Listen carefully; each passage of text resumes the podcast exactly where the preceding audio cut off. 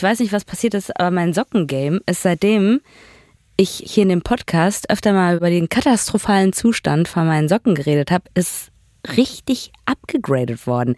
Ich habe mehrere Socken einfach von diversen Firmen geschickt bekommen. Bei mir läuft richtig gerade, was die Socken betrifft. Das motiviert mich ja fast dann doch mal wieder ins Studio vielleicht zu kommen, wenn da nicht mehr diese löchrigen, abgewetzten, schimmligen Nur Socken deswegen kommst du nicht, ne? Ja, das ist nämlich der Punkt. Ich habe mal geguckt, ich glaube, ich bin jetzt einfach schon, wir haben, glaube ich, schon acht Folgen oder so hier von zu Hause getrennt voneinander aufgenommen. Und wenn du mir jetzt sagst, du hast jetzt wieder gut riechende, funktionierende Nee, ganze gut riechen Socken. nicht, ehrlich gesagt, weil ich, äh, so. ich war ja jetzt irgendwie auf Tour unterwegs und ich habe es tatsächlich, ich habe das nicht richtig ausgerechnet gehabt. Ich habe auch, ganz ehrlich, Lotti, Was kommt jetzt? ich, es fällt mir Auch auch, nicht ich hätte, ich, oder? genau das ist das. Ich, ich habe meine Schlüpfer heute Morgen im Hotel, als ich geduscht, gewendet, ja. Wirklich? Und mit der sitze ich auch gerade neu hier. Obwohl ich, weiß ich nicht, eine Stunde zu Hause war. Ich hätte die Zeit gehabt. Nicht. Ich habe nämlich drei Tage alte Socken an, weil ich das auch nicht richtig ausgerechnet hatte. Und, das, und die Schlüpfer ist umgedreht. Das ist gerade mein Lifestyle. Lifestyle of the rich and the famous, Leute. Ich finde das richtig toll, an was du uns jetzt schon wieder teilhaben lassen hast. Und ich kann mir das alles bildlich vorstellen. Ich kann mich erinnern, die Rapperin Schwester Eva, die hat immer sich mit Tangas auch noch die Zöpfe gemacht. Also da oben drin dann statt einem Zopfgummi einfach auch noch einen Tanga benutzt. Ist das bei dir auch so gerade oder ist das? Nee, aber das wäre eigentlich gar nicht so schlecht. Dann bräuchte ich gar kein Haargel mehr. Ja. Okay, wir fangen an, Ich weiß oder? nicht, Ines. Ich, ich glaube auch, wir sollten schnell anfangen, bevor wir wieder Leute verlieren hier auf dem Weg dahin. Du hast angefangen mit dieser Haarsache. Hä? Du hast mit den Socken angefangen, wieder du wieder mit den Füßen. Die Leute hassen uns schon wegen der Das stimmt Füße. überhaupt gar nicht. Ein bisschen lieben sie es vielleicht Ja. auch. Vielleicht machen wir so eine kleine Umfrage bei den Weird Cramps Fans auf weirdcramps-podcast, ob ihr denn Füße liebt oder nicht und ob ihr den Fuß-Content hier weiterhaben wollt oder nicht. Das fände ich auch mal spannend. Oder jetzt lieber mehr über Schlüppis reden. Von Studio Womans.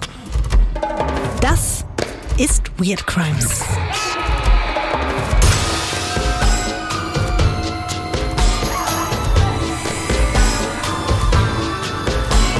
Der True Crime Podcast über die absurdesten, bizarrsten und unglaublichsten Kriminalfälle. Mit mir, vis-à-vis. Und ich bin Ines Agnoli.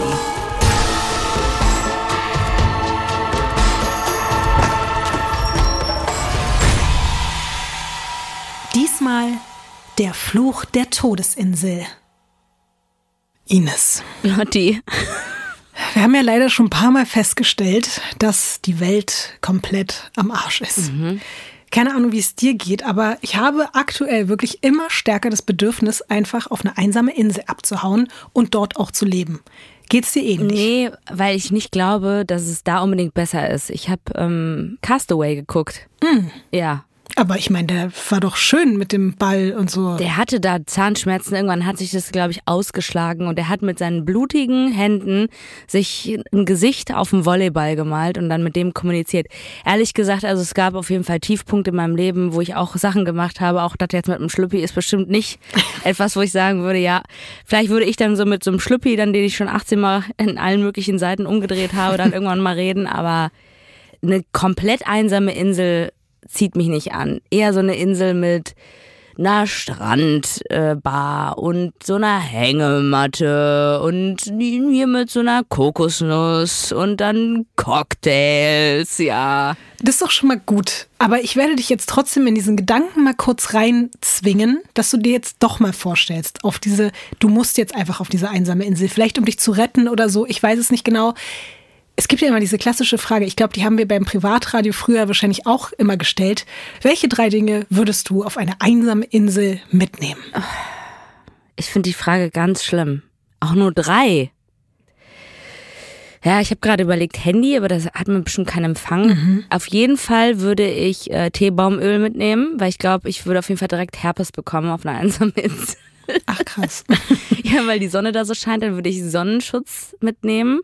Auch so allgemein ist, glaube ich, gar nicht so verkehrt, Lotion dabei zu haben, weil Salzwasser und mhm. Sonne, also hast sehr trockene Haut. Aber warte mal, das sind jetzt schon drei Sachen. Teebaumöl, äh, Bodylotion und nee, Sonnencreme. Ich habe nur von Sonnencreme geredet. Ich würde so einen Sonnenschutz nehmen, dass man sich das überall hinschmieren kann. Okay.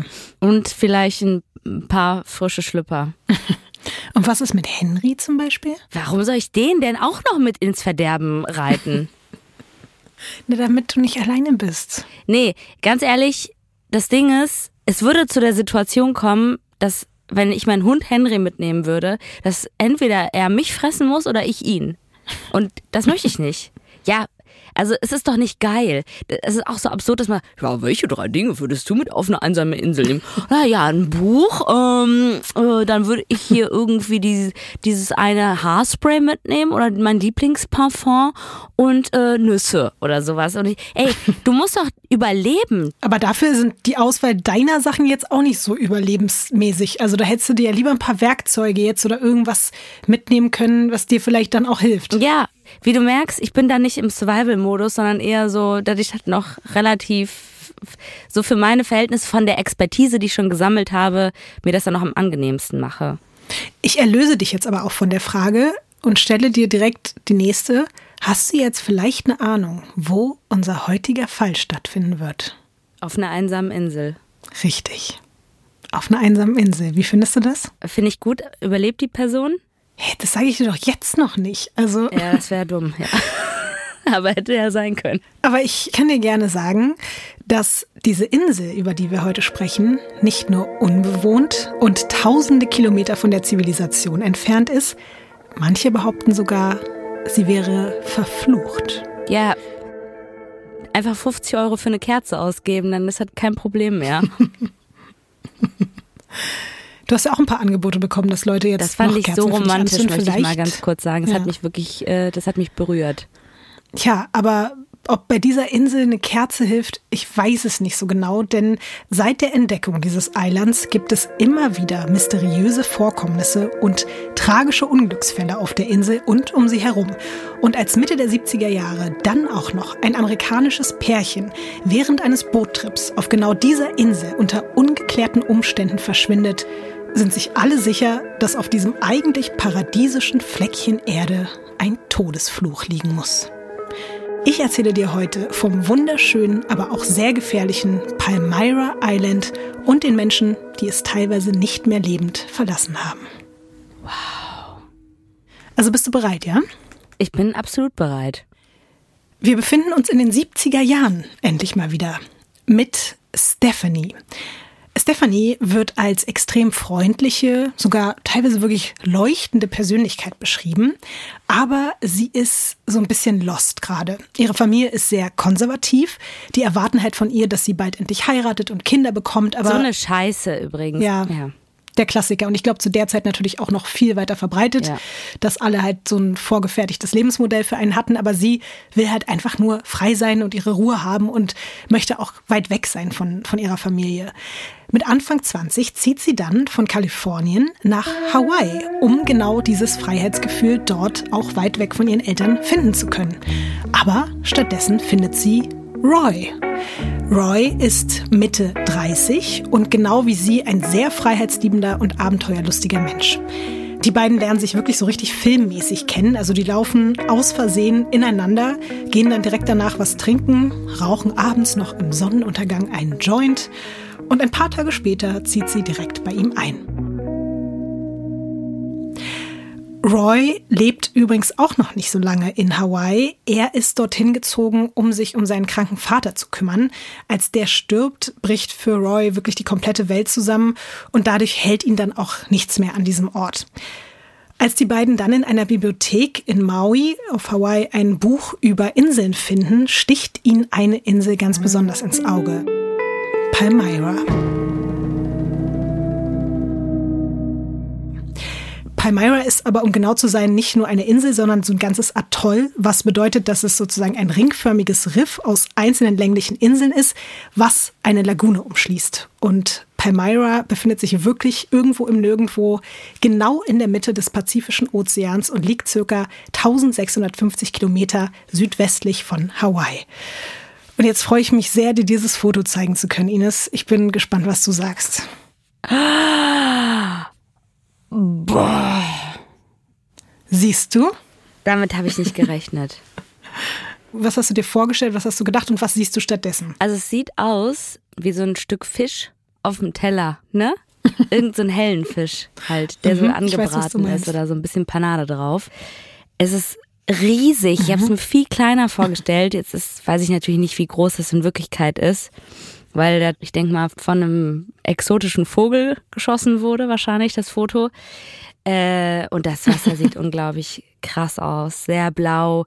Ja, also ich habe gerade, als du das gesagt hast, dieses Atoll, wusste ich jetzt nicht so richtig, wie viel Wasser da im Spiel ist, aber das sieht nach genau perfekt viel Wasser aus. Dass wenn man sich auf dieser Insel befindet, sind, es sind aber auch, also entweder sind gar keine Bäume da, was sehr unüblich ist, und es sieht auch nicht so nach Bergen aus oder so. Also diese typischen Inseln, wo Leute ja immer verloren gehen, die sind ja auch meistens dann mit so Hügeln oder so Bergen oder sowas und ganz viel so Wäldern und sowas. Du hast äh, damit recht, dass es äh, komplett flach ist. Also es gibt keine Erhebungen, keine Hügel, keine Berge, aber es gibt schon sehr viele Bäume, sehr, sehr viele. Es ist nur von sehr weit oben geschossen. Also alles, was so diese dunkleren Flecken Ah, sind, okay. das ist richtig Wald, Dschungel, Urwald, Vegetation. Okay, dann ist es aber sehr groß, oder? Ich kann dir auch gleich sagen, wie groß es ist. Insgesamt, du siehst ja, das ist nahezu rechteckig, dieses Korallenriff. Und das sind, ich weiß nicht, ob du es entdeckt hast, 25 kleine einzelne Inseln. Die sind teilweise aber miteinander verbunden, teilweise auch nicht. Und umschlossen ist das halt alles von diesem Korallenriff und das besteht aus Sand und Riffgestein. Und dann sind da eben diese kleinen Inseln, die dann noch mit Urwald und anderer Vegetation bedeckt sind. Bis auf zwei sind, wie gesagt, alle miteinander verbunden und die komplette Landfläche dieser 25 Inseln zusammen umfasst ungefähr 3,9 Quadratkilometer. Und ich habe mich ganz genau informiert. Das ist ungefähr so groß wie der Central Park in New York. Also dieses komplette Atoll, was du da jetzt siehst, beziehungsweise also die Landfläche von dem kompletten Atoll.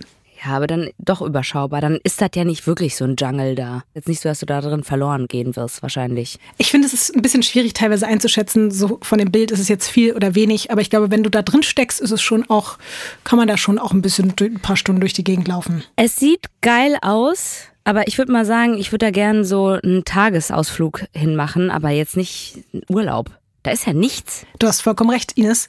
Da ist wirklich so gut wie nichts, denn dieses Atoll gilt als eine der abgelegensten und isoliertesten Ecken auf der ganzen Erde. Damit du das auch noch mal ein bisschen besser visualisieren kannst, wie weit entfernt es auch von der Zivilisation ist, habe ich dir noch mal ein Bild von Palmyra auf der Weltkugel mitgebracht. Das kannst du dir auch noch mal angucken. Okay, wow. Was? Das ist ja nur Wasser, oder? Ich wusste gar nicht, dass es so viel Wasser ohne irgendein Land überhaupt gibt auf der Weltkugel. Das Einzige, was sozusagen noch größer ist und ein bisschen über Palmyra ist, also ungefähr eben 1500 Kilometer, was ich gesagt habe, ist halt Hawaii. Das sieht man da drauf jetzt nicht. Aber ansonsten Nordamerika oder auch eben Neuseeland oder so, das ist alles so unendlich weit weg. Und dazwischen ist nur der Pazifische Ozean und das ist genau in der Mitte. Reizt dich sowas? Überhaupt gar nicht. Boah, mich auch einfach gar nicht. Also so wirklich so dieses, hör mal, ich brauche ein bisschen Zeit für mich und ich will mal abschalten, keinen Bock auf andere Menschen. Ja, okay. Aber das ist so ein Level, wo ich sage, nee, thank you. Und ich glaube ehrlich gesagt nicht, dass das Fleckchen verflucht ist. Das ist einfach, da gelten andere Regeln, würde ich mal sagen, wenn er so weit da irgendwo im fucking Nowhere ist. Wir reden ja noch darüber, ob es jetzt vielleicht verflucht ist oder nicht, aber ich muss zum Beispiel auch zugeben, mich hat das noch nie so richtig gereizt, aber früher vielleicht schon. Aber jetzt, so wenn man angewiesen ist auf Medikamente und solche Sachen, ich würde niemals mehr im Leben jetzt irgendwo auf eine abgelegene, selbst früher bin ich nach Thailand gereist, auf irgendwelche Inseln, die zwei Stunden vom Festland weg waren, das würde ich jetzt auch nicht mehr machen. Also das ist gerade mein Albtraum, diese Insel. Aber für manche ist es eben der absolute Sehnsuchtsort, besonders weil diese Insel so weit weg ist und auch komplett frei von diesen ganzen gesellschaftlichen Erwartungen und Fesseln, verlieben sich diese beiden Menschen, von denen ich dir gerade erzählt habe, sofort in Palmyra und die wollen dort leben.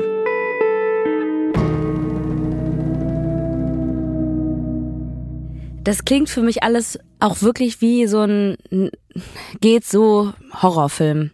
Wirklich mit so diesem, ja, zu Hause, oh, nee, irgendwie diese ganzen Erwartungen, die da irgendwie an mich gerichtet werden, die ich nicht erfüllen kann. Ach, dann nach Hawaii. Und dann laufen die ineinander und nach ein paar Tagen zieht die schon zu dem. Man hat sie ja noch gar nicht kennengelernt so richtig. Und dann suchen die sich einen fucking Ort auf der Weltkugel aus, der am Arsch der Welt ist. Ja, lass mal da hinfahren mit einer Person, die ich kaum kenne, wo es nichts gibt. Es wird aber noch besser. Ines, weil wenn du das jetzt schon so ein bisschen wild findest, ich kann ja mal sagen, Stephanie hat so ein bisschen gespart. Und zwar 3000 Dollar hat sie zurückgelegt. Das ist für beide sehr, sehr viel Geld. Und davon kaufen sie sich ein gebrauchtes kleines Boot. Das ist die Margaret. Das Problem ist aber, Margaret ist ein wirklich nicht sonderlich stabiles Holzboot und das ist schon mal gesunken sogar vor der Küste Mauis und musste wieder geborgen werden ich weiß nicht, wie es dir geht, ich würde kein Boot kaufen für so eine Reise, was schon mal gesunken ist. Warte mal, wollen die jetzt selber mit der Margaret nach Palmyra? Ja. Das ist nicht dein Ernst, Lotti. Doch. Das nee. ist mein Ernst. Also da muss man auch wirklich auf Instagram weirdcrimes-podcast gucken. Da kannst du doch nicht mit so einer 3000 Euro Klitsche irgendwie hinfahren. Ich sage, es ist komplett. Das ist ja, als ob wir sagen, wir nehmen uns hier so ein Schwantretboot und dann aber mal los, oder? Du packst hier, hier schön deine oh. Medikamente ein, ich nehme noch irgendwie äh, ein bisschen Sunblocker mit und so und dann treten wir uns mal schön bis nach Hawaii. Ich liebe die Schwanentretboote. Ja. Aber in Berlin, auf dem Wannsee oder auf der Spree, aber doch nicht auf dem Meer. Dazu kommt ja auch noch, genauso wenig wie wir Ahnung haben vom Segeln und von solchen Booten, hat auch Roy keinerlei Ahnung davon. Und trotzdem verbringt er die nächsten drei Monate Tag und Nacht damit, dieses Boot umzubauen und halt für diese große Reise fit zu machen. Ja.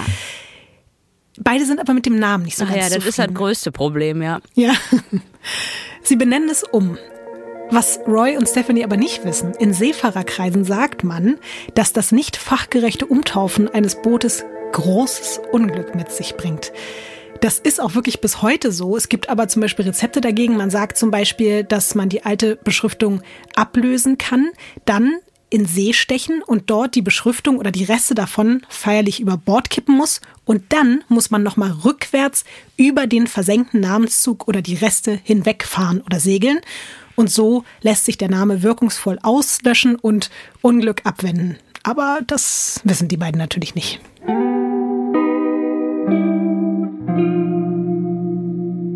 Die beiden taufen das Segelboot von Margaret einfach in Ayola um. Das ist ein hawaiianisches Wort für Leben. Stephanie hat übrigens wirklich 0,0,0 Prozent Erfahrung mit Segeln oder Bootfahren. Also er hat keine Erfahrung und sie hat 0,0. Ich wollte gerade sagen, bei Roy ist es so, dass er zumindest, er hat, sagen wir mal, 5% Erfahrung. Er war schon mal mit Freunden auf dem Segelboot ah, ja, okay, unterwegs. cool. Also es ist genauso, wie wenn ich sagen würde, ich bin schon mal an einem OP vorbeigelaufen. Ich kann jetzt äh, eine Herztransplantation machen. Das kriege ich hin. Lotti, also da, mhm. ich bin jetzt nicht alleine damit, ne, dass das komplett nee. bescheuert ist, was sie da vorhaben, oder? Ja, definitiv. Aber ich finde es auch irgendwie manchmal beeindruckend, wenn Leute so kranke Sachen machen und einfach so, so ein merkwürdiges Urvertrauen in sich und die Welt haben, wo ich mir denke, okay, keine ja. Ahnung, was mit euch los ist, aber. Das ist manchmal schön, aber bei solchen Sachen wirklich dumm. Ja.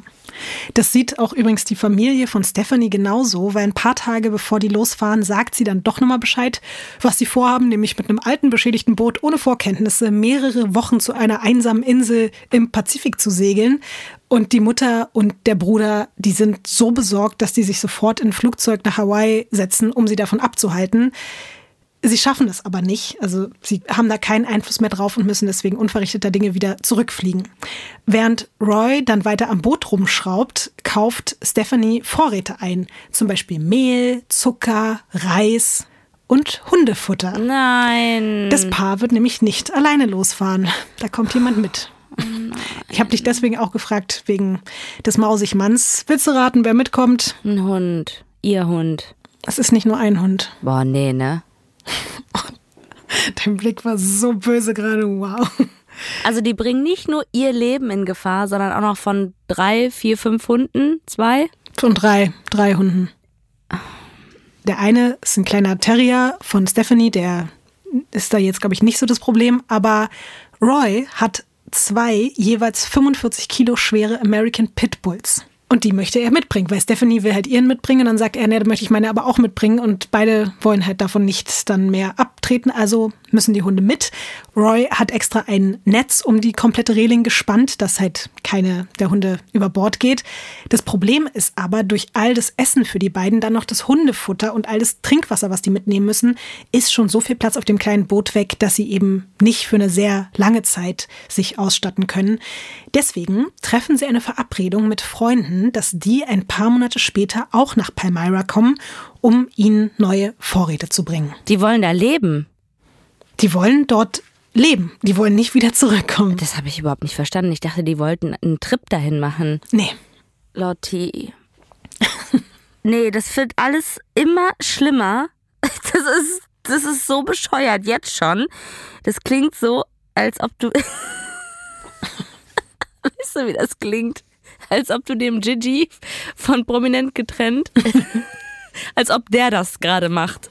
Der würde auf solche Ideen kommen und sagen, das ist gut, das ist eine gute Idee. Komm, Michelle, wir nehmen die drei Hunde mit.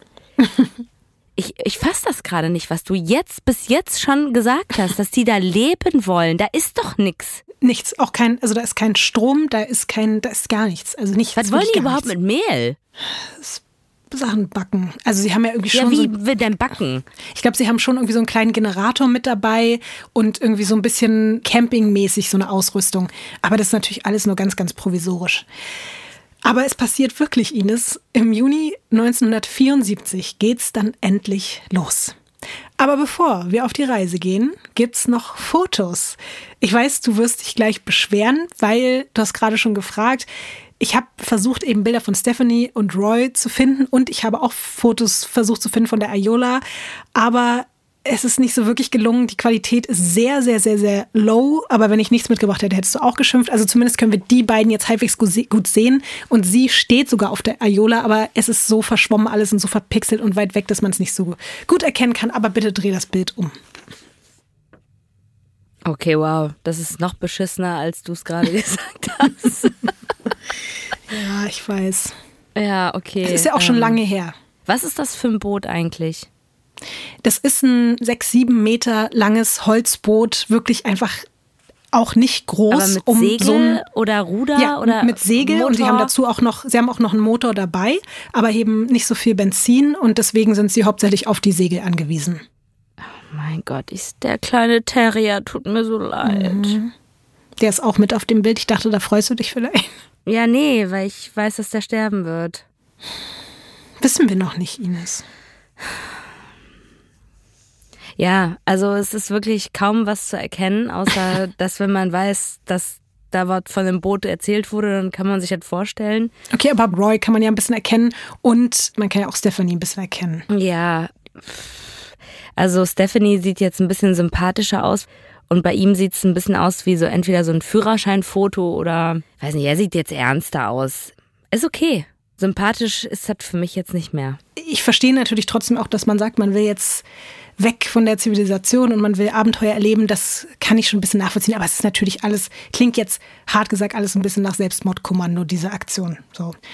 Wir können sie aber nicht mehr aufhalten. Sie sind schon losgesegelt. Ines, Stephanie, Roy und die drei Hunde machen sich auf in Richtung Palmyra.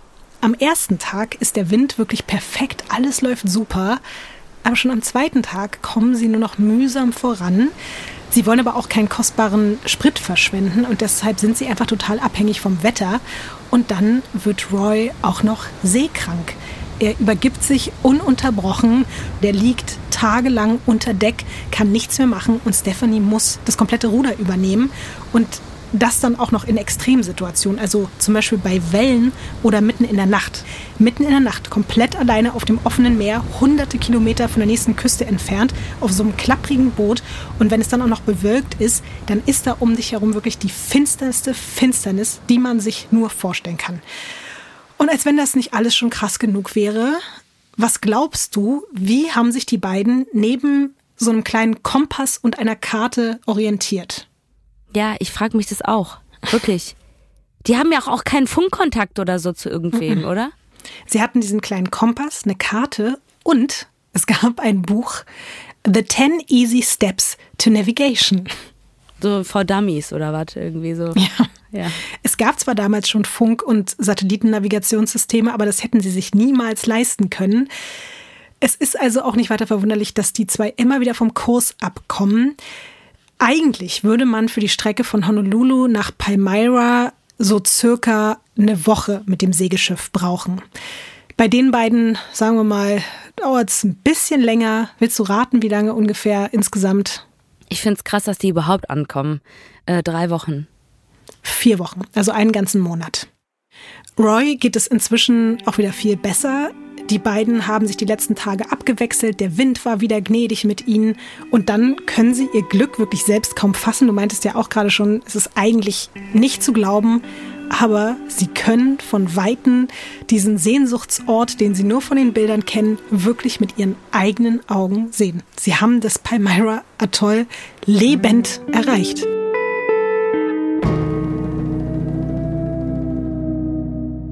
Das ist jetzt schon absurd. Es gibt aber nur ein Problem. Sie kommen nicht so leicht an die Insel ran, wie sie sich vorher gedacht haben.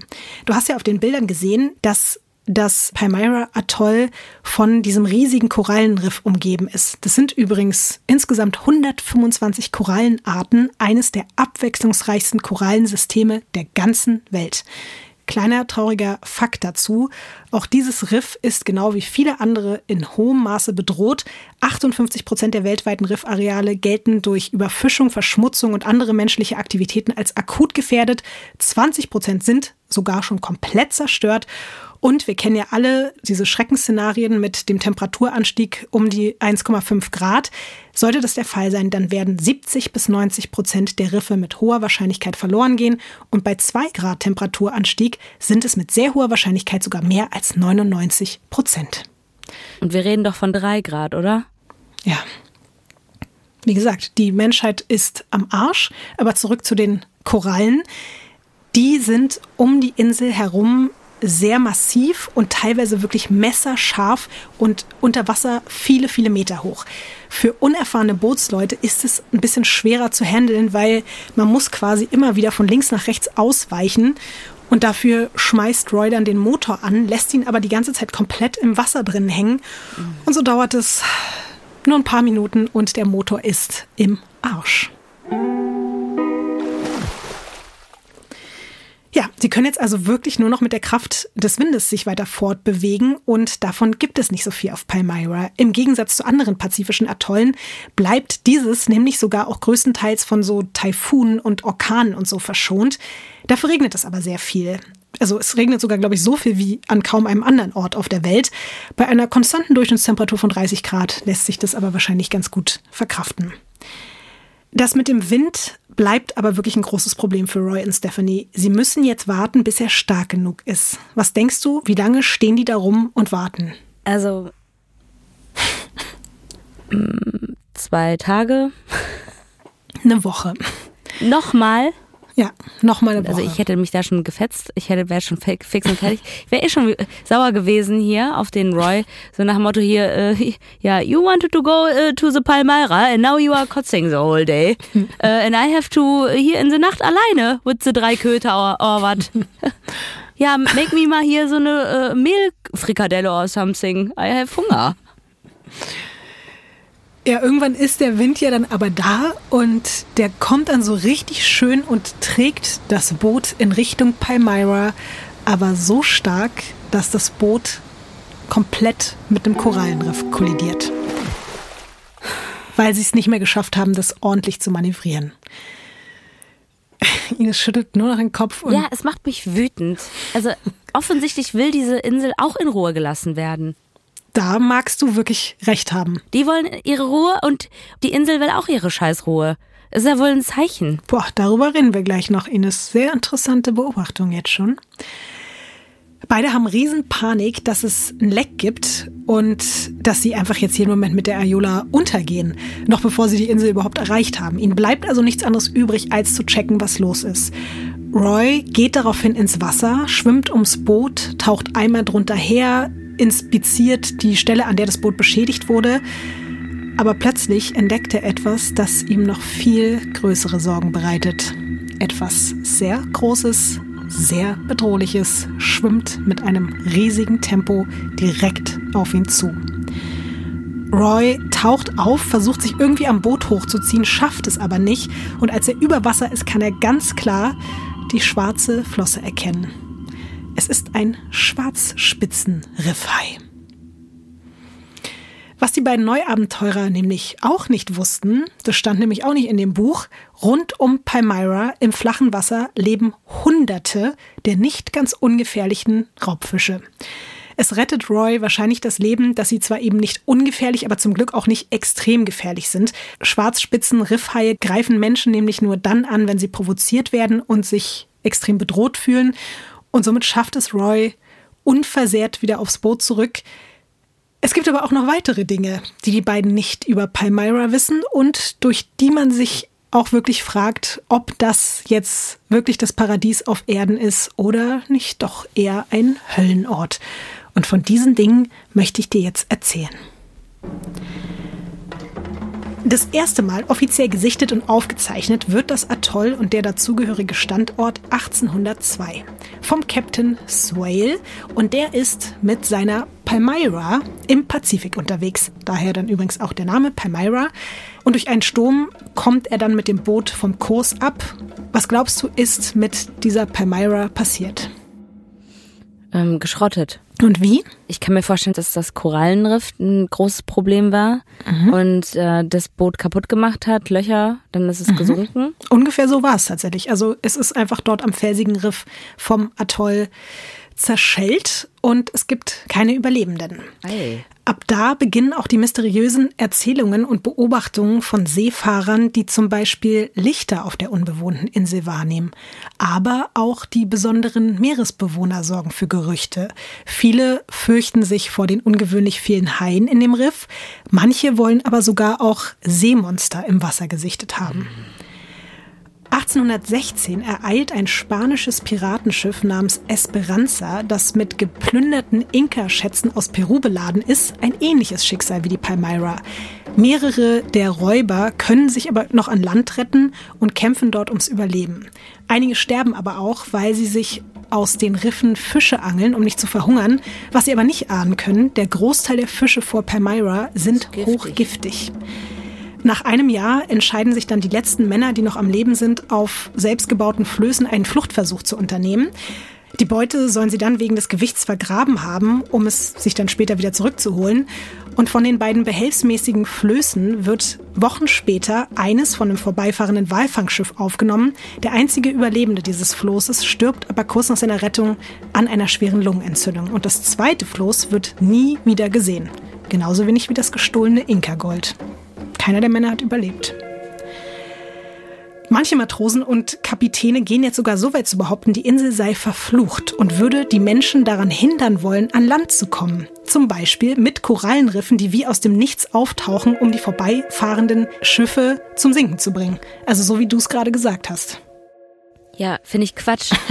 Das, also, das ist halt einfach so, ja, die Insel ist verflucht, weil wir jetzt hier nicht unseren Willen bekommen haben. Dann ist es, ist es nicht vielleicht so, dass man das einfach nicht machen sollte. Nee, dann ist die Insel auf jeden Fall scheiße und verflucht. Die ist jetzt schuld. Die hat nämlich ein Problem. Die sollte mal da gucken, dass ein paar Kerzen angezündet werden. Neben den natürlichen Einflüssen, bei denen ich dir auf jeden Fall recht gebe, kommen aber vielleicht noch so ein paar unnatürliche Einflüsse dazu. 1870 erleidet auch die, ich weiß nicht, ob sie Angel oder Angel oder wie auch immer ausgesprochen wird, am Rand der Lagune ebenfalls mal wieder ein Schiffbruch. Die meisten Männer ertrinken direkt, aber einige schaffen es an Land, was aber leider keine Rettung für sie bedeutet. Einige Monate später finden nämlich andere Seefahrer auf der Insel überall verstreut die brutal zugerichteten Leichen der Besatzung. Die haben teilweise Stich- und Schlagverletzungen sind teilweise auch wirklich zerstückelt und das deutet halt definitiv nicht auf wilde Tiere oder irgendwelche Unfälle hin, sondern auf menschliche Täter. Aber bis heute bleibt die Tötung dieser Seeleute ein Rätsel, konnte nie aufgeklärt werden. Im Laufe des 19. Jahrhunderts kommt es dann auch noch zu einer Reihe von erbitterten Rechtsstreitigkeiten um den Besitz der Insel.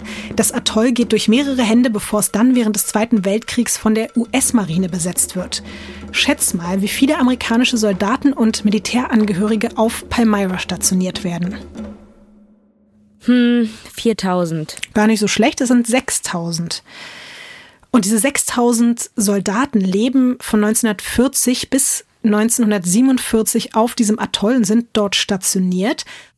Aber wie? In Zelten oder? Teilweise in Zelten, aber teilweise ja. hat das US-Militär dort auch richtige Gebäude gebaut. Die haben dort Kanäle gebaggert, die haben einen provisorischen Hafen erbaut, unzählige Bunker, aber sogar auch eine Landebahn. Wenn du dir nochmal das erste Bild anguckst, man sieht sogar, auf dem Atoll ist einfach eine Landebahn. Siehst du das zufällig? Ist es hier dieses. Ja, äh, genau. Hier? Ja, dieser das? lange Strich Aha, dort. okay. Ja. Mhm. Es ist übrigens so, dass sich auch in dieser Zeit eine Reihe seltsamer und ziemlich unerklärlicher Ereignisse abspielen. Zum Beispiel fällt ein Patrouillenflugzeug wirklich buchstäblich vom Himmel, als es die Insel überfliegt. Rettungsteams der US-Marine wollen das Flugzeug dann im Ozean bergen, aber es gibt keine Spur. Nicht den Hauch eines Flugzeugteils, kein einziges Besatzungsmitglied wird gefunden. Alles einfach verschwunden in Luft aufgelöst. Ein anderes Mal kommt ein Flugzeug direkt nach dem Start von dieser Landebahn da in Palmyra vom Kurs ab und verschwindet ebenfalls einfach vom Radar. Es wird nie wieder gesehen. Bis heute findet man übrigens auf und um die Insel herum überall Wrackteile von gestrandeten Schiffen und abgestürzten Flugzeugen. Dazu habe ich dir auch mal ein Foto mitgebracht. Mm, krass. Das sieht ja wirklich aus wie von Lost, Mhm, oder? Voll. Ja, Lotti, also ich habe keine Ahnung von Luftraum oder von irgendwelcher Physik oder wie da was funktioniert oder so.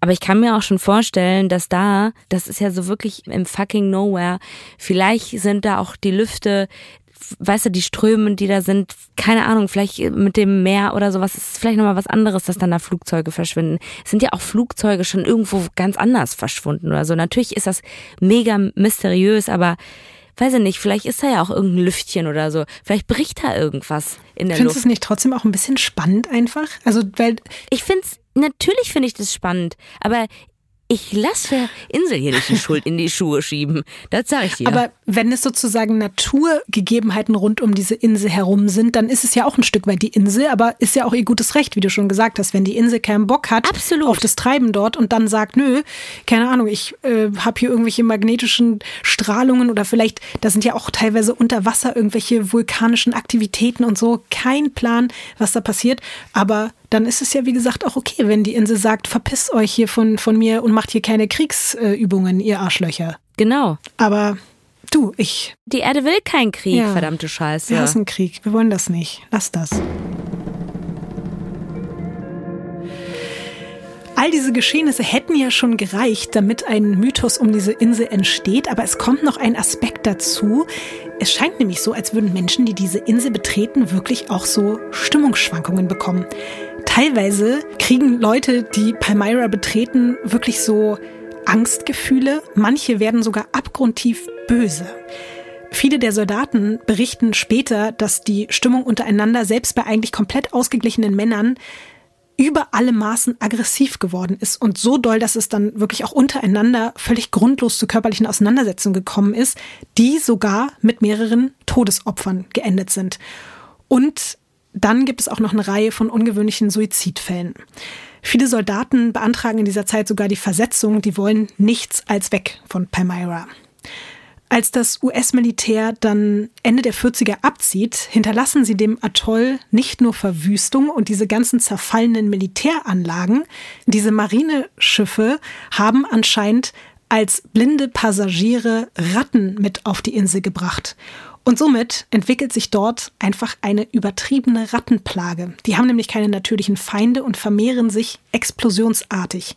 Und manche der Ratten sollen wirklich mit der Zeit dort so groß geworden sein wie kleine Terrier, wie Hunde. Also nicht nur diese giftigen Fische und hunderte Haie vor der Insel, sondern dann auch noch tausende riesige Ratten auf dieser Insel. Und die machen sich auch noch an Flora und Fauna zu schaffen und sind mindestens für die Ausrottung von acht Vogelarten verantwortlich. Ach du Scheiße. So Killermaschinen oder du, hätten was? sie die Ratten nicht mitgebracht, die wollten ja gar nicht auf der Insel sein, aber die mussten sich natürlich auch irgendwie, mussten gucken, wie sie überleben. Ja. Ich könnte dir jetzt auch noch eine ganze Weile von allen möglichen weiteren unheimlichen Vorkommnissen auf und um Palmyra erzählen, aber für viele beginnt der eigentliche Höhepunkt des Grauens auf der Insel erst mit der Ankunft von Stephanie und Roy 1974. Die beiden stecken ja immer noch mit der Ayola im Riff fest und zu ihrem Erstaunen kommen ihnen plötzlich zwei Männer auf einem Boot zu Hilfe. Das Paar war ja der festen Überzeugung, außer ihnen würde niemand auf die Idee kommen, zu diesem unendlich abgelegenen Ort zu segeln, aber da haben sie sich getäuscht. In der Lagune der Hauptinsel liegen nämlich bereits zwei Boote. Eins gehört Jack Wheeler und seinem Sohn und das andere dem Ehepaar Pollock. Stephanie und Roy sind natürlich dankbar, dass die Wheelers ihnen da jetzt rausgeholfen haben. Die werden halt abgeschleppt mit dem Boot. Aber eigentlich hätten sie natürlich davon geträumt, komplett alleine auf Palmyra zu sein. Nichtsdestotrotz genießen sie ihre erste Zeit im Paradies, wenn auch nicht ganz sorgenfrei. Sie haben nämlich auf ihrem langen Weg nach Palmyra schon viel mehr Vorräte verbraucht als eigentlich geplant. Und jetzt, wo sie erfahren haben, dass der Großteil der Fische, die sie ja eigentlich so als Hauptnahrungsquelle vorgesehen hatten, giftig ist, müssen sie sich überlegen, wie sie sich versorgen können, bevor dann ihre Freunde irgendwann ein paar Monate später ankommen. Wenigstens um die Hunde müssen sie sich keinen Kopf machen, weil die fangen wiederum an, die Ratten auf der Insel zu jagen. Ja. Wie findest du das, Ines? Ja, nee, nicht so dolle. So ist es halt, ne? Die Ratten jagen die Vögel, dann die Hunde, die Ratten, keine Ahnung. Ich würde es irgendwie schön finden, wenn die Ratten, so, so 50 Ratten, sich so zusammenwursteln und dann den Hunden so ein Körbchen machen mit ihren Körpern und dann, weißt du, ist das so, so ein Miteinander. So wie, ich weiß nicht, ob da Don, nee, wer war das? Schneewittchen? Die da im Wald war mhm. oder so und dann gesungen hat und dann kamen die ganzen Tiere so und haben sich um die herumgesetzt und so. Das, das wollte ich immer sein.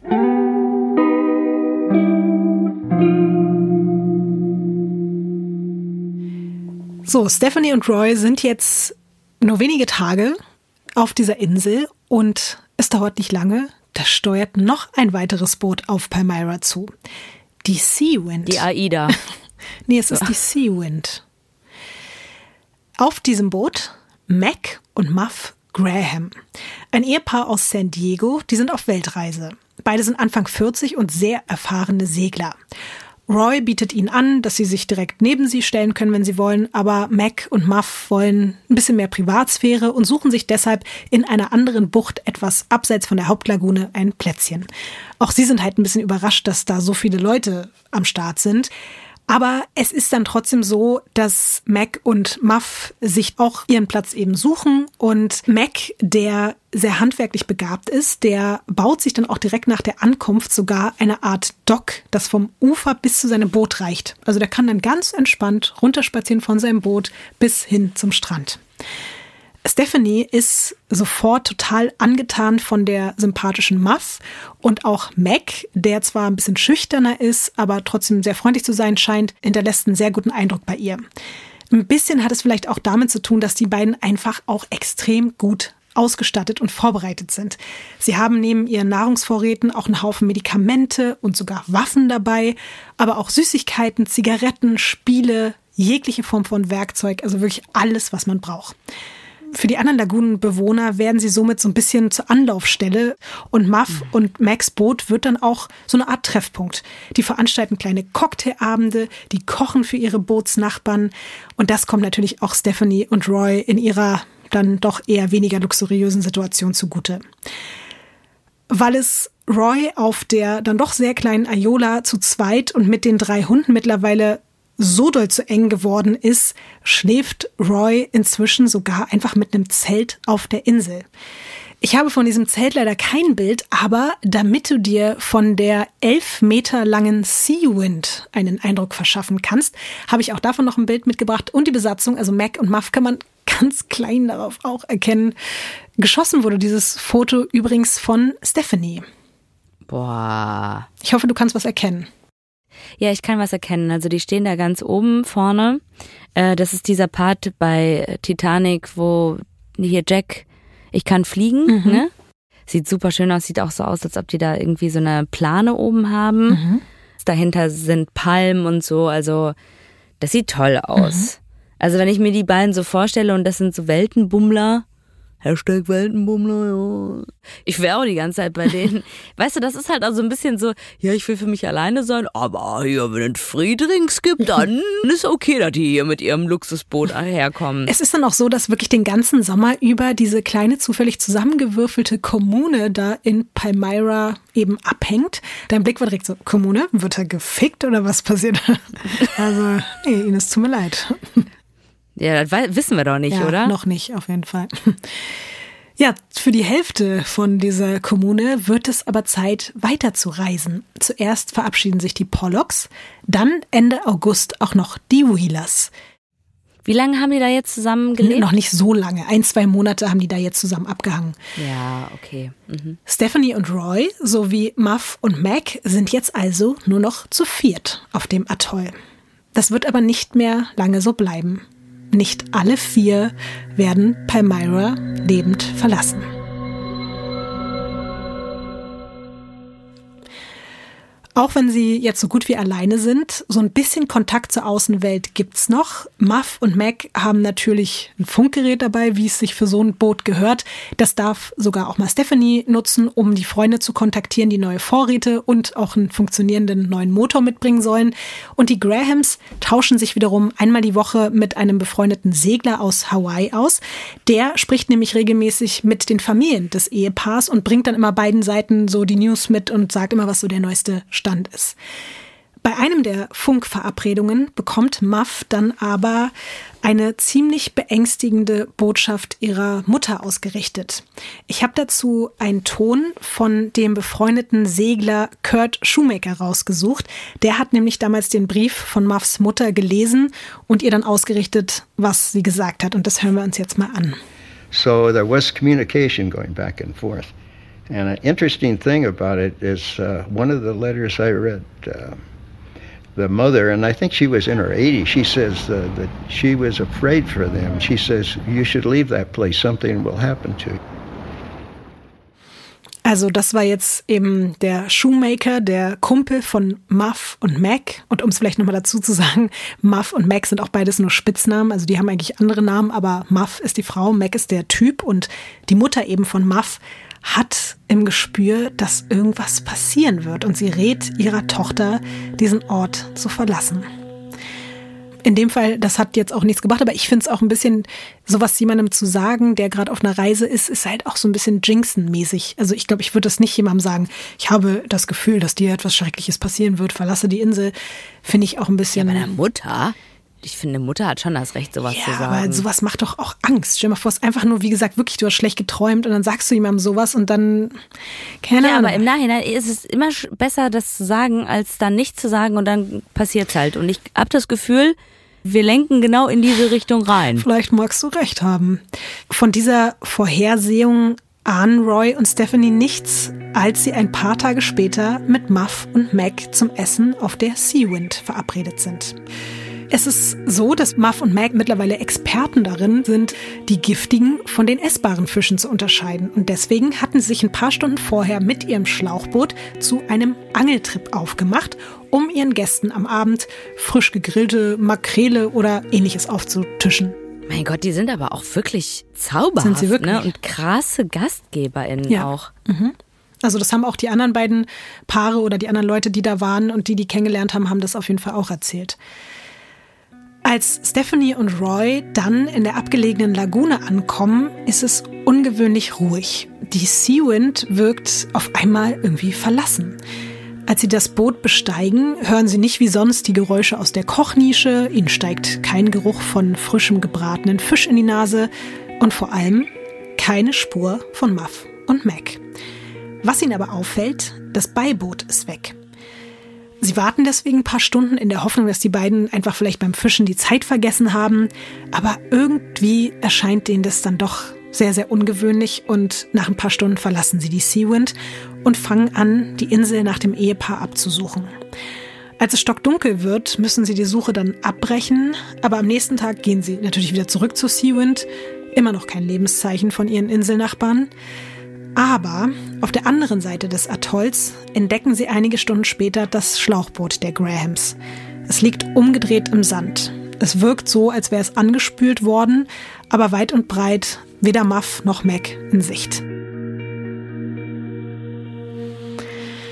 Ja, die nächsten zwei Wochen versuchen Stephanie und Roy erfolglos das Funkgerät zu bedienen auf der Seawind, um Hilfe zu holen.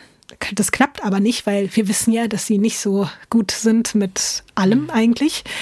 Und sie durchkämmen dann wirklich jede einzelne Insel des Atolls. Sie schlagen sich dann mit Macheten durch den dichten Dschungel.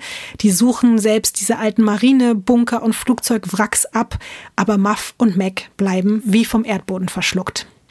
Die Situation ist ja eigentlich schon katastrophal genug. Aber als die beiden dann mit der inzwischen teilweise reparierten Ayola rausfahren, um vorsichtshalber auch nochmal einfach auf dem offenen Meer nach den Grahams zu suchen, schlägt das Boot dieses Mal wirklich an einem Korallenriff leck und droht zu sinken. Du schüttelst schon wieder wütend den Kopf, Ines.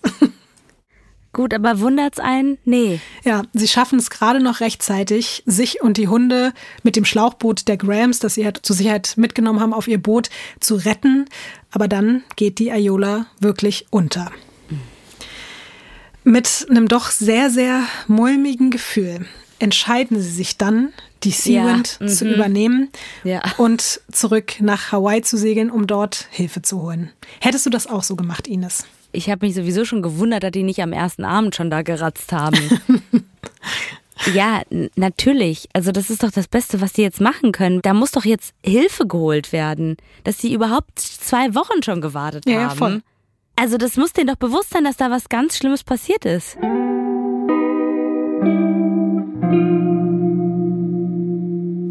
Ja, wie gesagt, äh, Roy und Stephanie machen sich jetzt auf den Weg mit der Seawind zurück nach Hawaii.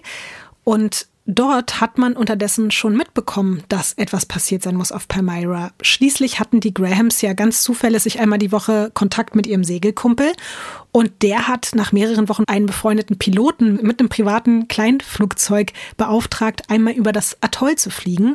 Und dort hat er weder Menschen noch irgendein Boot sichten können. Und deswegen hat dann dieser Kurt Shoemaker die Behörden in Hawaii informiert, dass es einen Vermisstenfall gibt. Als dann, noch mal ein paar Wochen später, Stephanie und Roy in Honolulu am Hafen ankommen, dauert es nicht lange und die beiden werden verhaftet. Schließlich handelt es sich ja inzwischen um einen offiziellen Vermisstenfall und die Menschen, die zuletzt mit den vermissten Menschen auf einer Insel waren, mhm. kommen jetzt mit dem Boot des verschwundenen Paares an. Auf dem Polizeirevier müssen sie dann natürlich Aussagen machen und Roy und Stephanie erzählen den Beamten und Beamtinnen die komplette Geschichte, also von Anfang an alles, was ich dir gerade erzählt habe. Das Ding ist nur, Ines, diese Geschichte stimmt nicht.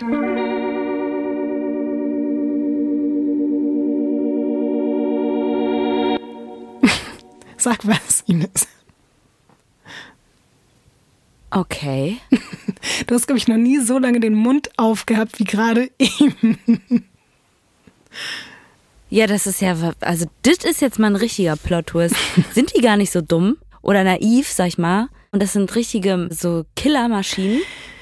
Es geht schon mal damit los, dass Roy gar nicht Roy heißt, sondern Buck.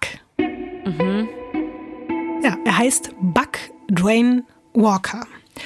Und das wusste eigentlich niemand außer Stephanie. Als sich die beiden kennenlernen, fühlen sie sich nämlich nicht nur wegen ihrer Freiheitsliebe so miteinander verbunden, sie sind beide vorbestraft.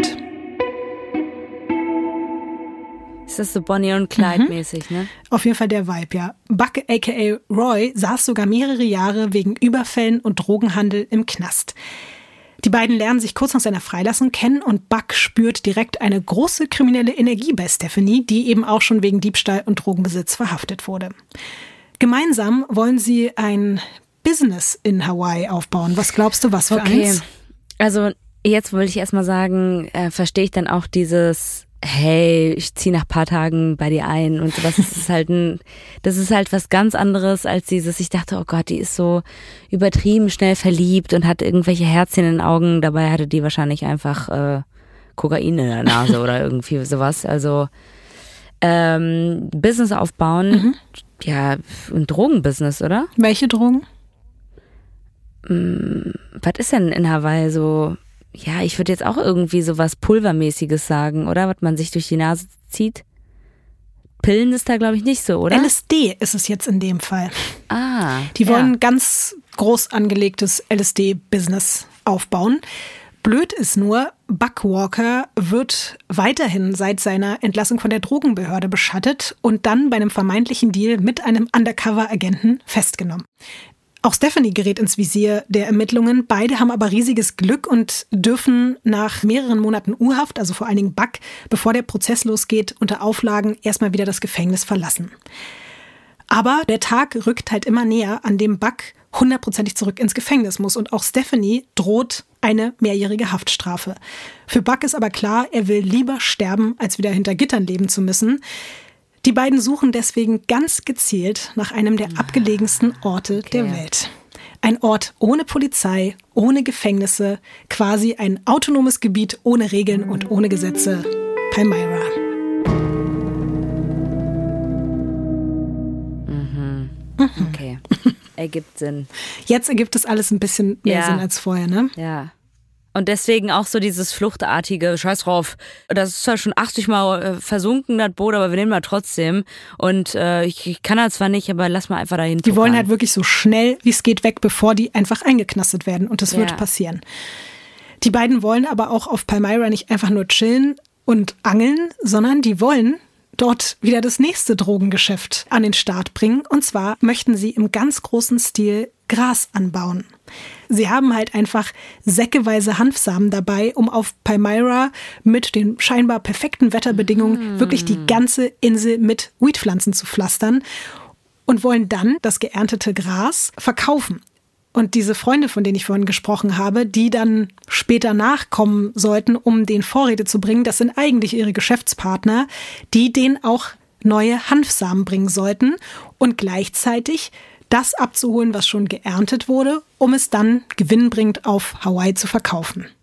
Ich hatte mich eh schon gewundert, warum irgendwelche Freunde sich bereit, also kann ja auch sein, dass das da nochmal was anderes ist, Hawaii und das Mindset mit Booten, dass man da irgendwo hinfährt oder so, aber alleine, dass du ja normalerweise, wenn das gut klappt, eine Woche dafür brauchst, um da hinzuschippern und dann brauchst du ja aber auch eine Woche wieder, um zurückzuschippern. Also gehen ja schon alleine zwei Wochen flöten. Und dann wird's ja wahrscheinlich auch noch eine Nacht oder paar Tage da pennen. Wer macht denn das regelmäßig? ah ja, aber okay, wenn das natürlich irgendwie ein Gewinn ist, dann macht man das natürlich. Was Buck und Stephanie aber eben nicht bedacht haben, war einerseits die Rattenplage, weil die Tiere haben einfach direkt viele der Samen gegessen oder zerstört. Aber auch die Problematik, bevor da wirklich irgendwas wachsen konnte, war halt einfach der Boden für diese Art von Bepflanzung wirklich nicht fruchtbar genug. Somit ist das Businessmodell gescheitert, bevor es in irgendeiner Form für die Gewinne bringen konnten. Und das war dann sozusagen gepaart noch mit der Problematik, dass die Nahrungsreserven der beiden ja schon kurz nach der Ankunft immer knapper geworden sind. Auch so ein bisschen die Aussicht, okay, fuck, wir werden hier bald sitzen ohne eine Einnahmequelle, ohne auch die Leute bezahlen zu können, wenn die hierher kommen und uns irgendwas bringen. Wir können denen nichts in die Hand geben. Ja, und während Buck auf dem Polizeirevier das Verhältnis dann zu den Grahams als total nachbarschaftlich oder sogar familiär beschreibt, sah die Realität wirklich ganz, ganz anders aus. Zum Glück hat Muff ihrer Familie ja regelmäßig geschrieben und die von den zwei anderen Booten, die ich am Anfang erwähnt habe, die haben nämlich die Briefe mit nach Hawaii genommen. Und in diesen Briefen beschreibt sie, wie das Verhalten von Roy, aka Buck, sich von Tag zu Tag auf der Insel immer weiter verschlimmert hat. Nicht nur die Grahams, auch Buck hatte nämlich eine Waffe dabei. Und weil er so sauer darüber war, dass es bei ihm einfach nicht mit dem Angeln klappen wollte, hat er irgendwann angefangen, wütend durch das flache Wasser dieser Lagune da zu stapfen und dabei einfach auf die Fische zu schießen. Das war seine Art zu angeln. So richtig hängen geblieben, ne? Und als er und Stephanie irgendwann wirklich kaum noch was zu essen hatten, er aber auch unfähig war, die Kokosnüsse von den Palmen zu holen, nicht mal das hat er hinbekommen, hat er einfach komplette Palmen gefällt. Das ist jetzt nicht dein Ernst. Das ist einfach so ein Zerstörer. Das Schlimme ist aber, nicht nur sein Verhalten hat sich immer weiter verschlechtert, auch seine Hunde seien zunehmend aggressiver geworden. Immer wieder gehen sie auf Mac und Muff los und die anderen Paare sind eben nicht abgereist, weil sie total Bock hatten, jetzt wirklich weiterzuziehen, sondern aus Unbehagen und wirklich Angst gegenüber Roy bzw. Buck und Stephanie. Die haben auch schon geahnt, dass da irgendwann was Schlimmes passieren könnte. Was aber dann genau passiert, nachdem die anderen die Insel verlassen haben, das weiß man zu diesem Zeitpunkt noch nicht. Der zuständige Detective in Honolulu braucht aber dann auch nicht lange, um festzustellen, dass es sich bei dem Festgenommenen um einen flüchtigen Verbrecher und seine Komplizin handelt. Was ich übrigens auch noch nicht erwähnt habe, als die beiden Verdächtigen mit der Seawind in Hawaii ankommen, ist das Boot der Grahams komplett neu gestrichen. Also der Name ist ab und das Äußere wurde offensichtlich verändert. Und das Paar erklärt, äh, das hätte mit ihrer Vergangenheit zu tun gehabt, weil die einfach Angst hatten, man würde ihnen eben die Schuld am Verschwinden von Muff und Mac geben, vor allem wenn sie dann plötzlich mit deren Boot auftauchen. Ja, aber das ist natürlich jetzt noch besser. So. Und die beiden verstricken sich mit der Zeit auch immer mehr in Widersprüche und auch durch die Aussagen der anderen Segler und Seglerinnen auf Palmyra über die immer angespanntere Stimmung gehen die Ermittelnden endgültig davon aus, dass die Grahams nicht mehr am Leben sind. Problem ist aber, dafür gibt's keinerlei Beweise. Palmyra wird wirklich komplett auf den Kopf gestellt. Auf der Insel wird gegraben. Es wagen sich trotz der Haie da sogar Taucher ins Wasser, aber keine Überreste von Muff und Mac nirgendwo.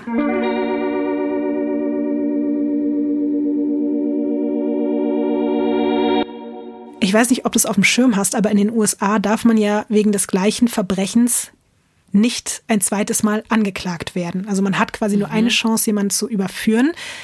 Und Special Agent Shishido, der den Fall inzwischen leitet, ist sich zwar sicher, dass Buck und Stephanie für den Tod der Grahams verantwortlich sind, der entscheidet sich aber wegen dieser mickrigen Beweislage dazu, die beiden nicht wegen Mordes anzuklagen. Und dazu hören wir jetzt auch noch mal einen Originalton von diesem Agent Shishido.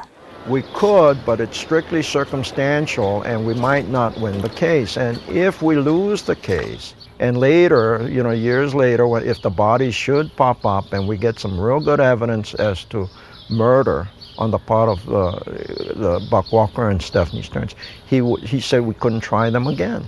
So I thought, well, you know, that makes a lot of sense. Also in der Hoffnung, dass vielleicht doch noch irgendwann die Leichen auftauchen und er Stephanie und Buck dann nicht mehr wegen Mordes dran kriegt, leitet er ein anderes Verfahren gegen beide ein, nämlich zwischenstaatlicher Transport von gestohlenem Eigentum. Und beide werden schuldig gesprochen. Buck bekommt fünf Jahre dafür, plus nochmal zehn Jahre wegen der Sache mit dem LSD und der Flucht vor den Behörden. Stephanie bekommt zwei Jahre für den Diebstahl der Seawind. Ines, was glaubst du, ist das schon das komplette Ende der Geschichte? Nee. wenn du mich doch so fragst, weißt du doch. Es wäre krass, wenn du jetzt einfach gesagt hättest, ja. Mhm. Das reicht mir jetzt auch, danke, ja. Also, du hattest natürlich recht, die Geschichte geht weiter. Aber es dauert ein bisschen. Sieben Jahre später. Was? Okay, sorry. ich habe mich richtig erschrocken gerade. Ja, sieben Jahre später, im Januar 1981 mittlerweile, reist ein Paar aus Südafrika nach Palmyra. Sharon und Robert haben zwar schon einiges von den Horrorgeschichten auf dieser Insel gehört, sie sind aber nicht deswegen da, sondern die wollen wirklich die Natur und die Abgeschiedenheit genießen. Bei einer Entdeckungstour über die Insel finden sie dann aber etwas ziemlich Verstörendes vor. Mitten im Dschungel ist eine Art Schrein aufgebaut. Mit Kerzen und Blumen, aber auch alten Zeitungsartikeln über das Verschwinden der Grahams.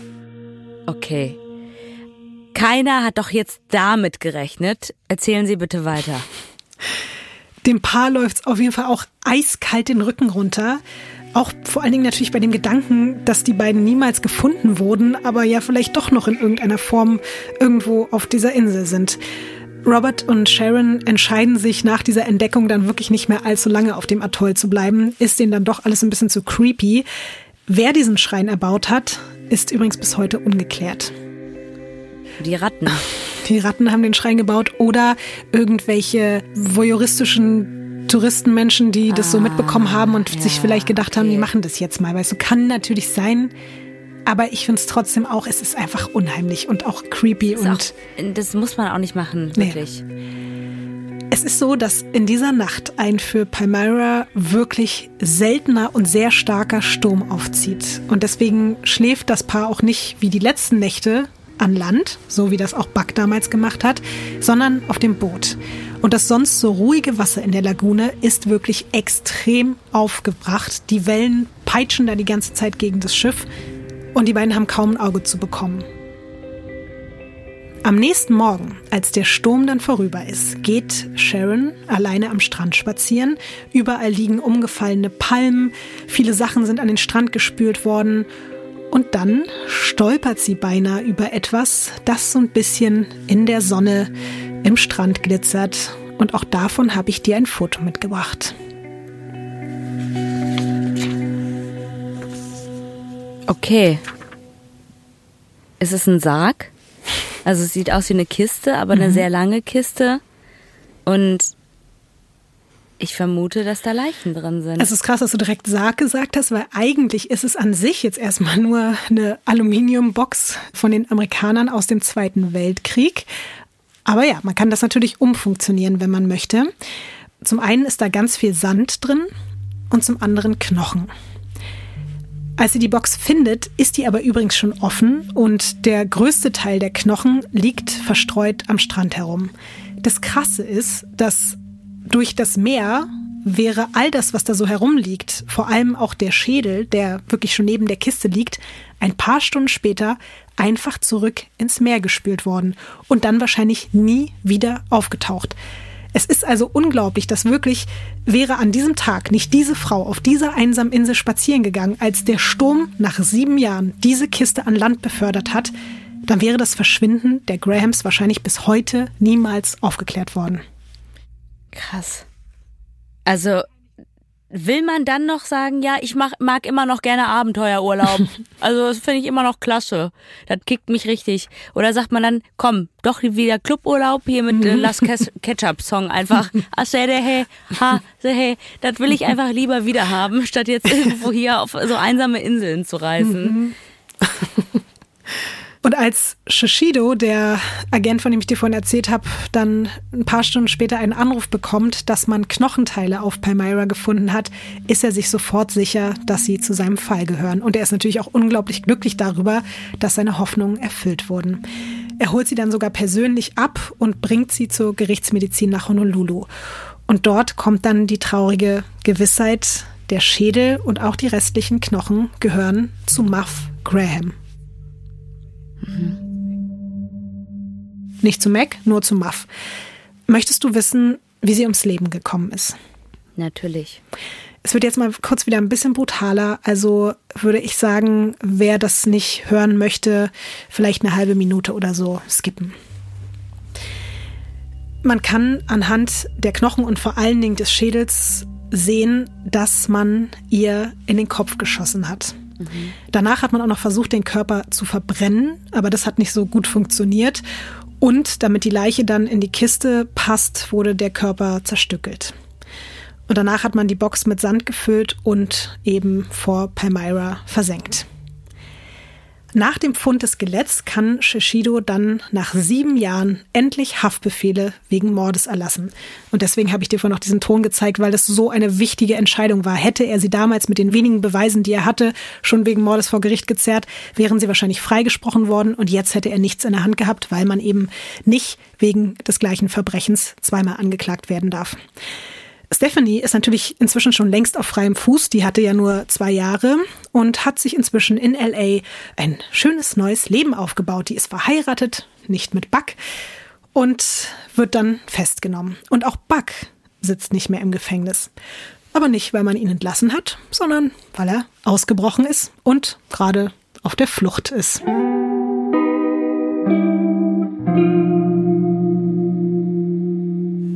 Ich frage mich auch immer so dieses Gefängnis, ne? Das soll doch eigentlich dafür da sein, dass man da nicht rauskommt. Was sind das immer für Gefängnisse, dass die Leute da ausbrechen? Ich glaube, es ist heute auch wieder ein bisschen schwieriger. Oder in ja. den 70ern halt, ne?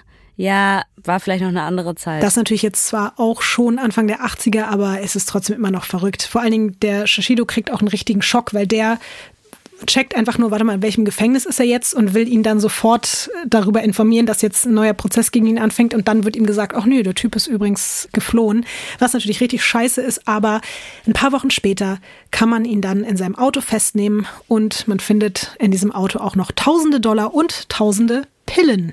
Mittlerweile ist er wieder irgendwie auf Drogenhandel dann umgestiegen und hat versucht, damit reich zu werden.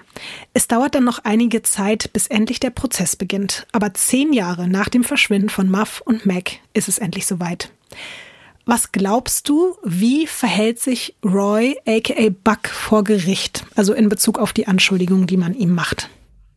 Streitet der ab. Mhm. Ich würde ihm sogar zutrauen, dass er das der Stephanie unterjubelt oder sogar anderen, die da auf der Insel waren. Du hast am Anfang recht. Er streitet am Anfang einfach alles nur konsequent ab.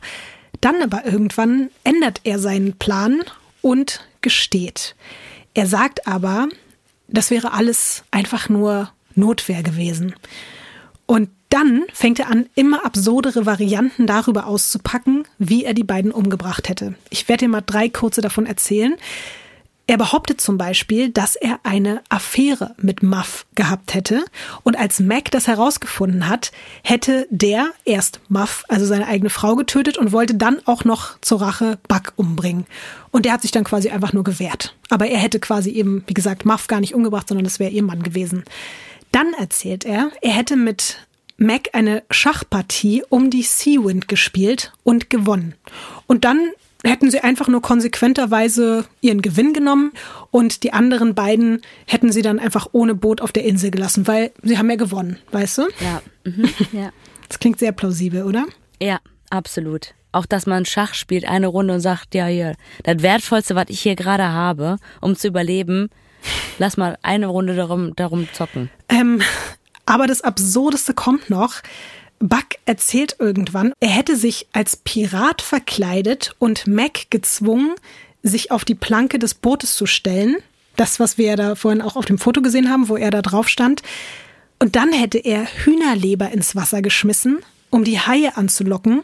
Und als genug da waren, hätte ihn dann unter vorgehaltener Waffe gezwungen, ins Wasser zu springen. Hä, aber warum? Keine Ahnung, Ines. Das erzählt er einfach. Äh, aber aus was denn im Zusammenhang? Das checke ich ja jetzt gar nicht. Weil damit macht er sich auch strafbar, oder Ich kann nicht? dir sagen, dass es BeobachterInnen des Prozesses gibt, die meinen, dass Buck, der ja vorher quasi nur mit Drogen und Überfällen aufgefallen ist, auf Palmyra verrückt geworden sei. Also so wie viele der Soldaten damals während des Zweiten Weltkrieges, dass auch er quasi Jetzt- einfach von nee. Sinnen ist. Nee, ich lasse das dieser Insel, da, da trägt mich auf, seit alle dieser Insel irgendwelche Sachen in die Schuhe schieben. Der hat wahrscheinlich selber zu viele Drogen konsumiert. Oder vielleicht ist er auch schizophren. Also, oder hat irgendwelche anderen psychischen Störungen oder sowas halt. Aber die Insel hat nichts damit zu tun, dass er verrückt geworden ist. Der war vorher schon gaga, oder?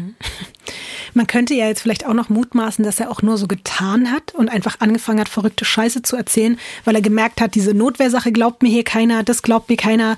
Ich versuche einfach so zu tun, als wäre ich verrückt, damit ich vielleicht nur in eine Nervenheilanstalt komme oder sowas, weißt du? Kann ja vielleicht auch eine Taktik gewesen sein.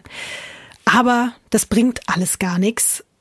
Alle sind sich sicher, Buck hat Muff und Mac getötet, um an ihr Essen und ihr Boot zu kommen. So einfach. Da seine Nahrungsmittelvorräte so gut wie leer waren, die Ayola kaum noch fahrtüchtig war und die Grahams natürlich einfach alles auf der Seawind gebunkert hatten, was Buck wollte und brauchte und deswegen musste er sie aus dem Weg schaffen. Buck Duane Walker wird dann wegen Mordes für schuldig befunden und zu lebenslanger Haft verurteilt. Allerdings lässt man ihn 2007 wegen einer schweren Krebserkrankung auf Bewährung raus. Er nutzt dann noch die Zeit, ein Buch zu schreiben, in dem er dann nochmal behauptet, das wäre alles nur passiert, weil er eine Affäre mit Muff gehabt hätte und deshalb hätte Mac sie getötet und er dann Mac, bla bla bla. Übrigens ein, glaube ich, fast 1000 Seiten langes Buch. Also auch richtig absurd. Viel zu lang für die Geschichte. Viel zu lang. Also viel zu lang. Mhm. Das ist Herr der Ringe, oder? Alle drei zusammen. Also komplett drüber, komplett übertrieben. Aber der hatte dann auch, glaube ich, so ein bisschen dieses Mitteilungsbedürfnis. Ich möchte euch jetzt hier meine Geschichte erzählen. Mhm. Ich werde aber jetzt ja. hier auch gar nicht irgendwie sagen, wie das Buch heißt oder so. Wir kommen gleich noch zu einem anderen Buch. 2010 stirbt Buck dann mit 72 Jahren. Stephanie hat damals übrigens einen eigenen Prozess bekommen und ihr Anwalt ist kein Unbekannter. In der True Crime Szene wird man sich jetzt vielleicht ein bisschen darüber freuen. Es ist nämlich Vincent Bugliosi. Der war Chefankläger gegen die Manson Family und darüber hat er später den Weltbestseller Helter Skelter geschrieben. Ich glaube, das feiern auf jeden Fall sehr, sehr viele, die sich mit True Crime beschäftigen. Und auch zum Palmyra-Fall hat er 1991 das Buch And the Sea Will Tell veröffentlicht. Das kann ich auf jeden Fall empfehlen, sich das durchzulesen. Das ist sehr spannend, weil man muss sagen, dass obwohl dieser Vincent Bugliosi ein krasser Jurist war und eben auch ein krasser Autor und jetzt nicht unbedingt so viel mit mystischen Sachen zu tun hat, ist er trotzdem auch viel eingegangen auf diese ganzen verrückten Gegebenheiten, auch rund um den Zweiten Weltkrieg und die ganzen verschwundenen Schiffe und Flugzeuge und so.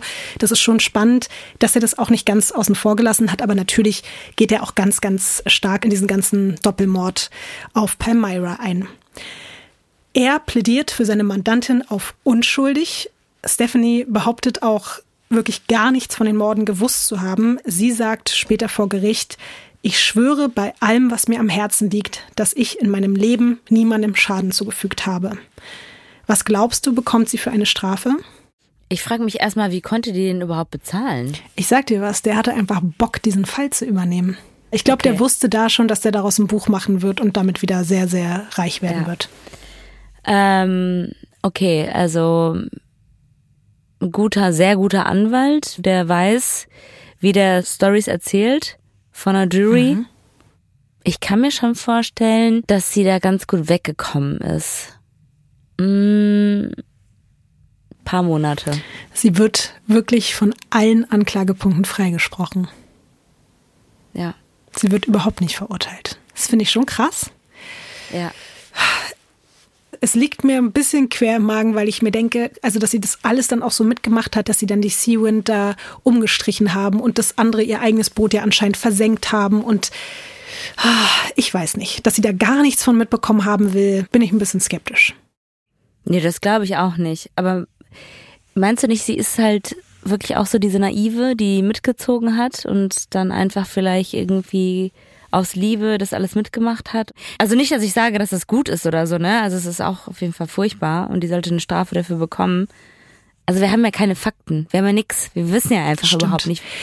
Wir können uns am Ende eben wirklich nur, wir können nur rumspekulieren, aber ihr könnt ja auch gerne rumspekulieren. Es würde mich auch wieder sehr interessieren, ne? Hier, Weird Crimes Podcast.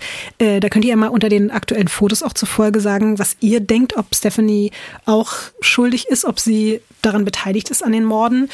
Falls es dich noch interessiert, sie ist heute oder beziehungsweise heute weiß man es nicht genau, aber damals, ist ja schon wirklich lange her, nach dem Prozess hat sie angefangen als Büroleiterin in einem Telekommunikationsunternehmen zu arbeiten in Los Angeles, wo ich schon dachte, krass, die, die immer die ganze Zeit gesagt hat, Freiheit und ich möchte hier auf einem einsamen Atoll wohnen, dass sie dann so ja, Büroleiterin für ein Telekommunikationsunternehmen, aber vielleicht hatte sie auch einfach die Schnauze voll nach allem, was sie da erlebt hat.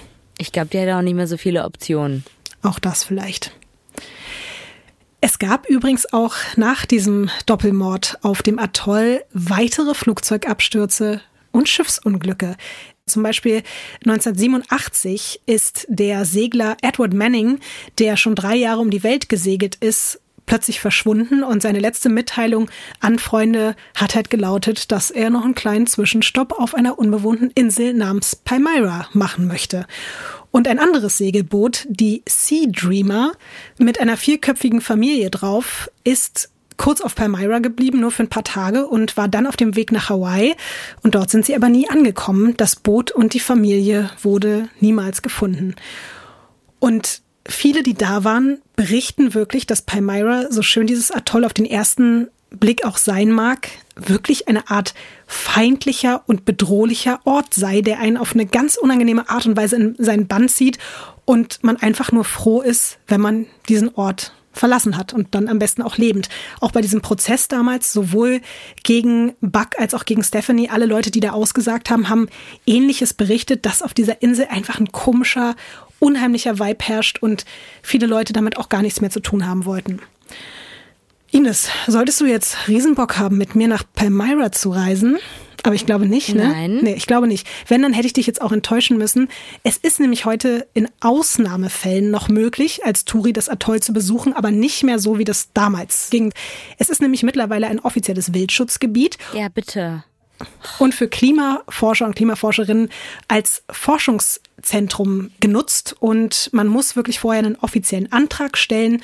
Und sollte der stattgegeben werden, dann darf man nur maximal sieben Tage dort bleiben. Für die meisten lohnt sich das ja gar nicht, von so weit her da eine Woche hinzusegeln, um dann da nur eine Woche irgendwie stehen zu dürfen. Und es dürfen auch mittlerweile nicht mehr als vier unterschiedliche Boote in der Lagune anlegen. Und manche dieser Boote kommen übrigens auch heute noch wirklich nur nach Palmyra, um die Überreste von Mac Graham zu finden. Die sind nämlich auch fast 50 Jahre nach seinem Verschwinden immer noch nicht aufgetaucht, aber wer weiß. Ich weiß nicht, ob du da optimistisch bist, aber vielleicht spült ja der nächste Sturm sie doch noch an oder irgendwer legt sie wie von Geisterhand an diesem verfluchten Strand ab. Ich werde dich natürlich auf jeden Fall auf dem Laufenden halten. Und das war die Geschichte von Palmyra.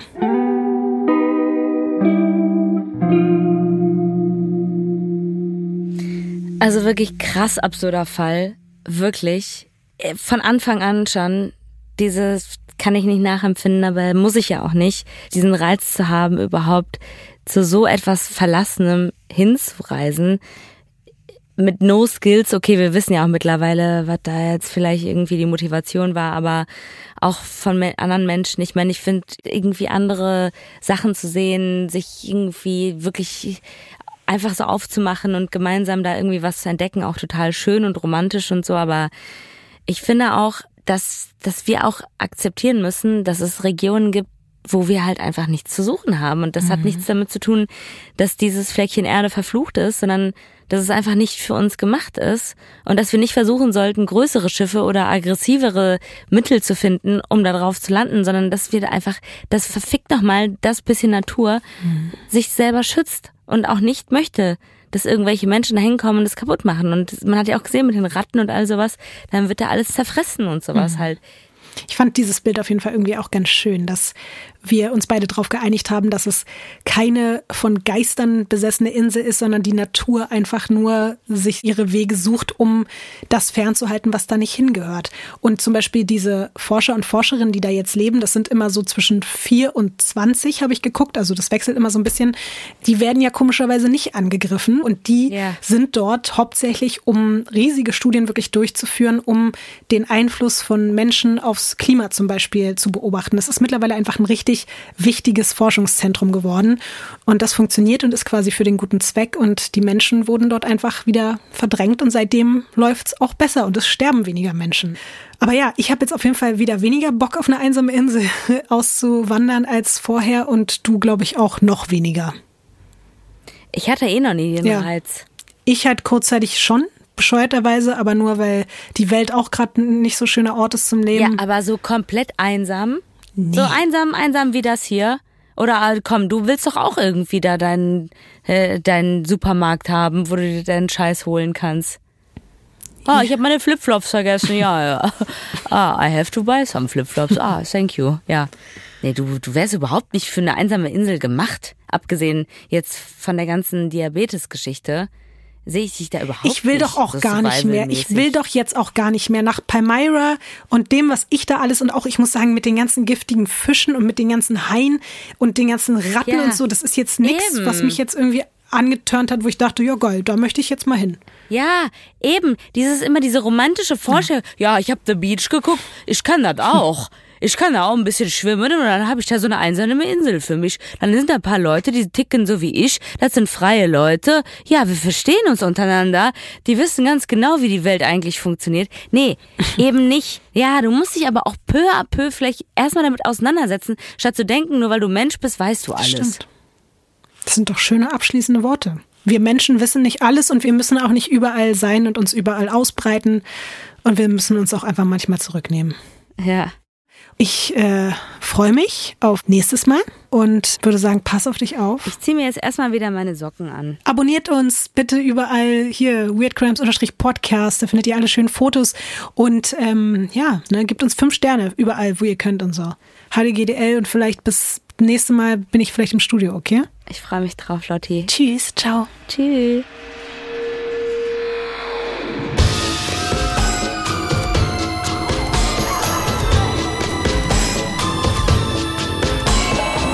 Crimes ist ein Studio Womans Original nach einer Schnapsidee von Visavi und Ines Agnoli.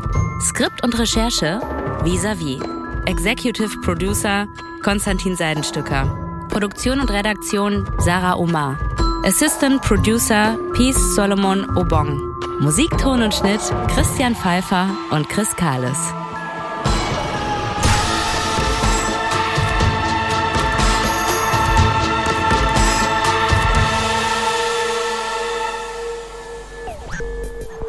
Neue Folgen von Weird Crimes hört ihr jeden zweiten Donnerstag überall, wo es Podcasts gibt. Und wenn ihr keine Episode verpassen wollt, dann folgt dem Podcast auf der Plattform eurer Wahl.